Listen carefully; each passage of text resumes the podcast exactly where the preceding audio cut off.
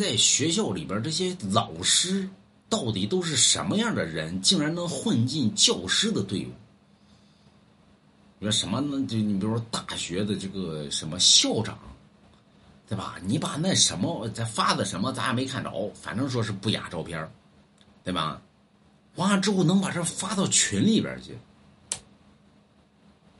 你说你，你说发哪儿他也不行啊，对吧？这玩意儿抓起来，这判刑，这都得。所以这判刑不判刑，咱先两说。关键是老师的队伍现在都招的是什么人？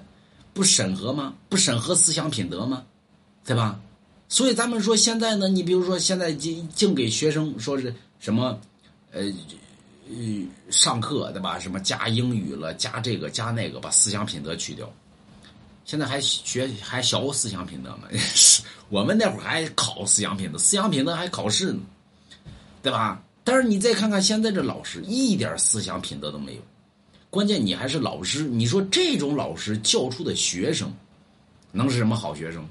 那么，甚至于网络这边有一句话流传：要想留校，先跟校长睡，就成这样，对吧？甚至于有些 KTV 里边里边招招什么招什么服务员，跑大学里边去招去了。你说父母花这么多钱，完了之后呢，把你们送到大学里边，完了之后上 KTV 里边去。干啥去？对吧？那你直接不用上学了。所以你看学校现在都成什么样了，对吧？不是说这个底下不是说咱捣鼓这学校啊，说这学校怎么肮脏的？事实现在摆在眼前呢，所以应该确实的严查一下这个老师队伍，啊，把这些害群之马应该全部给踢出去。那么恢复于中国的真正的教育制度，而不是天天的去学习于西方的教育。那么，买龙王家一幅字画，害群之马，